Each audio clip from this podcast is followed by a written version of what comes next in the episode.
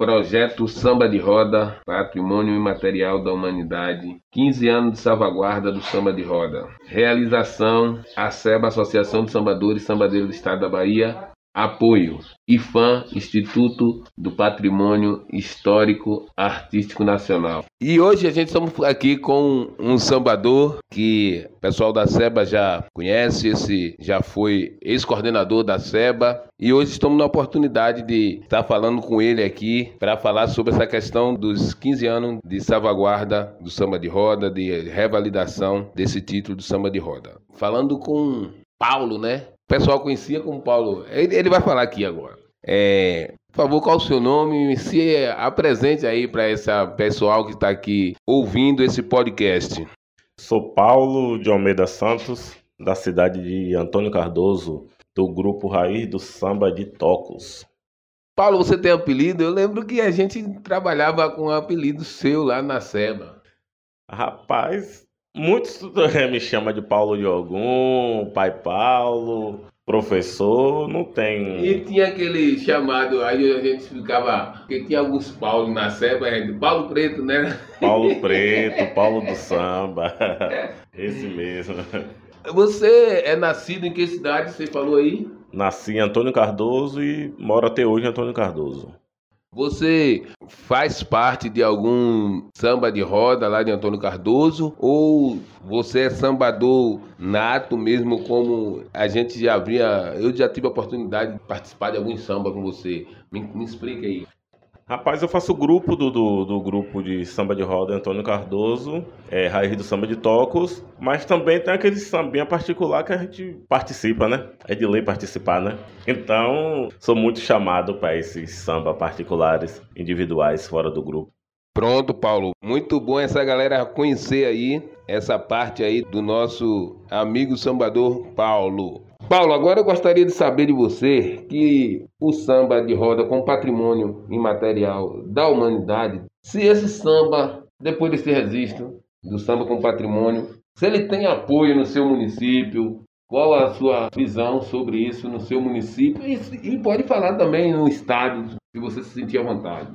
Rapaz, assim, a questão de falar de município, poder público local é complicado, velho, porque assim, é, hoje o poder público ele não apoia a cultura local. Ele prefere buscar fora uma cultura que não tem nada a ver com a nossa, mas em questão da cultura local, a gente não tem apoio do poder público. A gente trabalha lá com cultura do nosso próprio bolso e com apoio dos próprios sambadores, porque da prefeitura local, dos vereadores, a gente não tem apoio nenhum lá. Eu falo em nome de Antônio Cardoso. A gente não tem apoio nenhum. E em relação ao Estado, velho, com esse presidente que nós temos aí, velho, eu acho que tá complicado a gente ter apoio, né? Então a gente precisa buscar mais aí, não sei como, mas a gente precisa ter um, uma forma de estar tá buscando mais projeto, mais recurso, para a gente conseguir manter o samba de roda até 2021 aí, né? Até 2022 o ensejo, é, eu vou lhe fazer uma pergunta que é importante para todo esse processo. O samba ele foi registrado como patrimônio material da humanidade e patrimônio cultural do Brasil. E ele passa por um processo de revalidação. Dez anos se chega e a, a SEBA, juntamente com o IFAM, o IFAM vem fazendo um processo de revalidar esse título. Então, estou fazendo pesquisa em todo o Recôncavo, que ele foi registrado como patrimônio, o samba de roda do Recôncavo como patrimônio imaterial da humanidade, e aí precisa revalidar. E a gente gostaria de ouvir a sua opinião, se esse samba, você concorda com a revalidação desse título e qual a sua opinião sobre isso. Então, faça sua é, explanação sobre essa, essa questão, se é revalida ou não revalida e como é a sua opinião. Irmão, a gente precisa botar uma coisa na cabeça. É, o povo criou uma visão que samba de roda só existe no recôncavo. Mas se a gente for fazer uma volta na Bahia aí, existe sambador de tudo quanto é forma, de tudo quanto é jeito. E esses sambadores, eles precisam ser valorizados. Então, a gente precisa revelar o samba de roda, nem só no Recôncavo, mas a Bahia inteira. Porque a gente sabe, tem muito samba de fundo de quintal, samba bom, que a gente precisa estar tá buscando para nosso meio, precisa estar tá inserindo ele na sociedade. Então, essa revelação do, do, samba de roda é muito bom, eu concordo sim, e a gente precisa estar tá ampliando isso aí, porque sambadores não existe só no Recôncavo, existe, como eu disse, existe a Bahia inteira e a gente precisa estar tá buscando esses sambadores para nosso grupo aí, para nosso meio.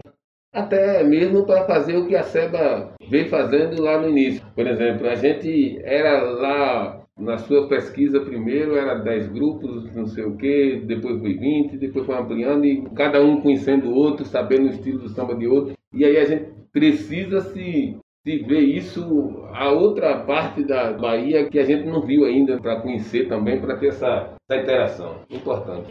É, aí uma pergunta que não, não, não se cala. A gente sabe que sambadores, a gente precisa estar sempre se reciclando, buscando conhecimento. E nem tudo é para sempre. Eu conheço samba de roda que sambadores, o mestre de samba já faleceu, mas no lugar desse mestre ficou um filho, ficou um neto. E esse registro desse filho e desse neto ainda não existe na SEBA. Então a gente precisa estar tá buscando isso, revalidando, estar tá inovando esse nosso grupo, essa nossa pesquisa. A gente precisa estar tá fazendo isso, velho. Agora deixa eu lhe perguntar nesse sentido, qual a sua sugestão para que esse samba seja mais valorizado? Irmão, acho que a gente precisa trabalhar mais com políticas públicas em relação ao samba de roda. A gente precisa estar tá levando o samba de roda nem só para a roda de samba, mas a gente precisa estar tá levando o samba de roda para as escolas, a gente precisa estar tá levando o samba de roda para a igreja, para o barzinho, para reunião de amigo. Então a gente precisa estar tá fazendo isso para valorizar mais esse samba de roda nosso aí. Ok, Paulo, obrigado aí pelas suas colocações. Paulo, você como ex-coordenador da SEBA, qual a, a, situação da Casa do Samba em relação à posse daquele imóvel da Casa do Samba? Você que já passou por lá, por essa coordenação.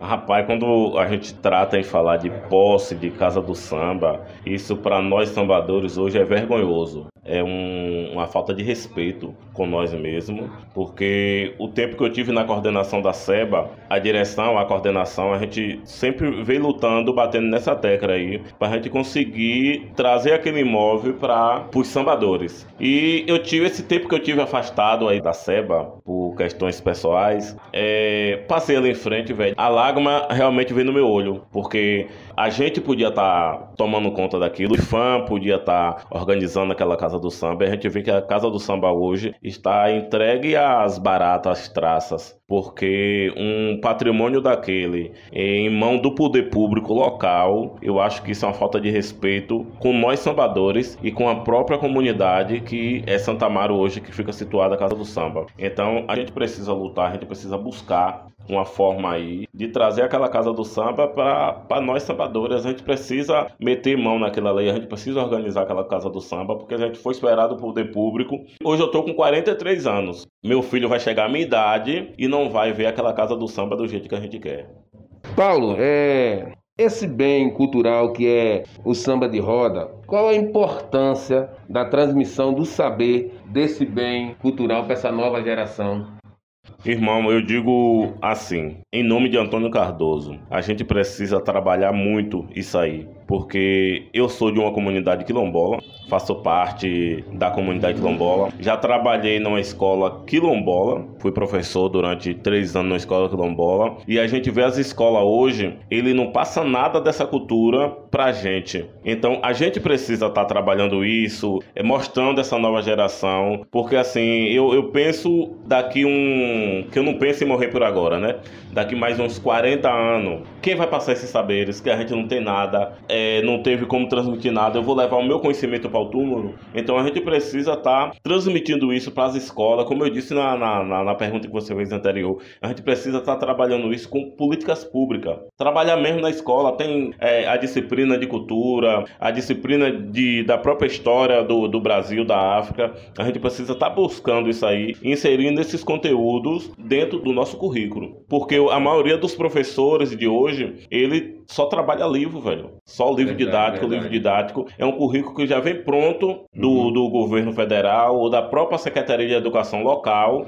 E a gente precisa, nós professores, principalmente nós de, de escola quilombola, a gente precisa estar tá mudando esse currículo, trabalhando esse currículo, transformando esse currículo aí para inserir essa nova geração nessa nossa sociedade. Na oportunidade, Paulo, eu vou até falar por você ser um, um, professor de pedagogia, um pedagogo, e história também, é importante a gente citar um trabalho que está sendo feito lá em, em, Antônio Cardoso, com a professora Raimunda, que eu presenciei aqueles meninos, e que foi um processo que você levou. Praticamente foi você que levou da SEBA para lá, para Antônio Cardoso, e a professora Raimunda deu seguimento a isso, e, a, e os meninos já tá. Eu vi aqueles meninos pequenos, hoje já estão já de maior, uma juventude boa, tocando, sambando. E isso precisa ser. Os governantes de Antônio Cardoso precisa pegar um professor como você de história e se ajuntar, ou até com a professora Raimunda, para que esses meninos vá para as escolas também, junto com o menino da viola lá, faça isso ser uma realidade em Antônio Cardoso, para que saia do poço também e vá para as escolas e sendo mediado com você e com a professora Raimunda, que aquele trabalho está sendo bacana, que está sendo exemplo, na verdade, para a SEBA esse trabalho. Então é importante esse trabalho, né? Então, quando a gente fala de samba mirim, velho, é importante, porque como eu disse, um dia a gente vai morrer. Nada na vida é para semente. Então a gente precisa estar tá preparando, estar tá trabalhando essa nova geração. E lá tem um celeiro. E lá nós temos isso, entendeu? E o importante disso aí, a gente precisa trabalhar isso nem só lá na localidade do Poço, velho. Porque assim, eu vejo o município de Antônio Cardoso um município rico em cultura. A gente tem várias culturas. E infelizmente, eu tenho que dizer isso porque esse samba mirim só está acontecendo dentro da localidade do Poço. E a gente vê que Antônio Cardoso é grande, Antônio Cardoso existe 12 mil habitantes. Então a gente não vê um sambador, um tocador de, de, viola, um tocador de pandeiro, um batedor de tambor, um adolescente que toca outro tipo de instrumento em outra localidade. Então a gente vê a cultura local só dentro do poço. Então você acha que isso deve ser deve ser, é, deve ser expandido para outra localidade. E nós temos aí várias comunidades que a, a própria comunidade já faz esse tipo de trabalho, já faz esse, esse samba local, esse samba particular deles, e a gente vê o empenho e o desenvolvimento de cada criança ali querendo participar. Só que não tem oportunidade de participar, porque infelizmente a cultura do poço está sendo só local para o poço. É, mas vamos ver, então, acho que deve ter essa, essa interação entre a professora Raimunda, que está fazendo um belíssimo trabalho, parabenizar pelo trabalho, que eu conheço os meninos ali que está afinadíssimo, e pegar esses meninos, a minha opinião, é pegar esses meninos junto com a professora Raimunda, junto com você como professor, o, o próprio município vê isso de você como professor e pegar isso e falar, olha, tem uma, comunidade quilombola ali tal, vamos levar esse trabalho para lá, tem outra comunidade ali que já faz um samba de roda, vamos levar para se espalhar mesmo, porque essa questão do samba de roda, às vezes tem uma galera que não chega junto, né, a juventude que não chega junto, mas aproveitar esses ensejos dos meninos que estão interessados para que essa coisa aconteça em tudo quanto é canto aí. É assim, eu costumava usar esse termo com meu filho. Eu não posso dizer que eu não gosto de melancia se eu nunca chupei melancia. Então, assim, para esses adolescentes que são de outras comunidades, passar a ter uma petidão, uma coisa pelo samba de roda, ele precisa vivenciar. E eles não têm essa oportunidade. Então, assim, o trabalho da professora Raimunda é belíssimo. É, tá de parabéns pelo trabalho dela, pelo incentivo. Mas a gente, como você disse, a gente precisa ampliar mais esse trabalho, buscar a própria comunidade, buscar apoio no poder público, porque não, não existe uma andorinha só fazer verão. O poder público precisa estar inserido, a associação precisa estar inserido nisso, nesse processo, a igreja precisa estar inserido, a comunidade precisa estar inserido, os pais precisam estar inseridos nisso aí. Então é, é um contexto véio, que, se a gente for parar para analisar, é complicado, mas a gente consegue chegar lá. Paulo, vários projetos foram desenvolvidos na SEBA, mas cite aí um que foi mais importante nesse processo. Se eu for falar dos projetos que eu participei dentro da Casa do Samba, a gente vai passar amanhã aqui e eu não vou falar de todos. Então eu escolhi um para falar sobre os pontos de cultura, as casas do samba, que a gente conseguiu, com esforço nosso, a gente conseguiu levar para a comunidade. Uma dessas casas do samba é essa aí que a gente citou no projeto, que estava situada na, na sede de Antônio Cardoso, mas com o tempo foi mudada para o povoado do Poço. E esse projeto foi importante porque foi um reconhecimento para a comunidade, para o município, valorização do próprio município e a valorização da própria cultura nossa. Então, todos os municípios, é, né, valorizando os 14 municípios da Bahia dentro do processo da SEBA e a gente precisa estar tá buscando mais esses pontos, é, criando outros projetos que venham contemplar mais o município, porque não existe só 14 grupos de samba de roda no, no coisa. A gente precisa, existe mais. E a gente precisa estar tá valorizando ou estar tá buscando os municípios vizinhos para encaixar dentro dessa casa de samba dos municípios. É isso aí. Aí foi o nosso amigo sambador Paulo de Antônio Cardoso nesse processo aqui no projeto Samba de Roda Patrimônio Imaterial da Humanidade, 15 anos de salvaguarda do samba de roda. Esse projeto tem o apoio do IFAM, Instituto do Patrimônio Histórico Artístico Nacional, e da SEBA, Associação dos Sambadores e Sambadeiras do Estado da Bahia. A todos muito obrigado e vamos curtir esse podcast e samba de roda na veia o tempo todo aí pra rapaziada.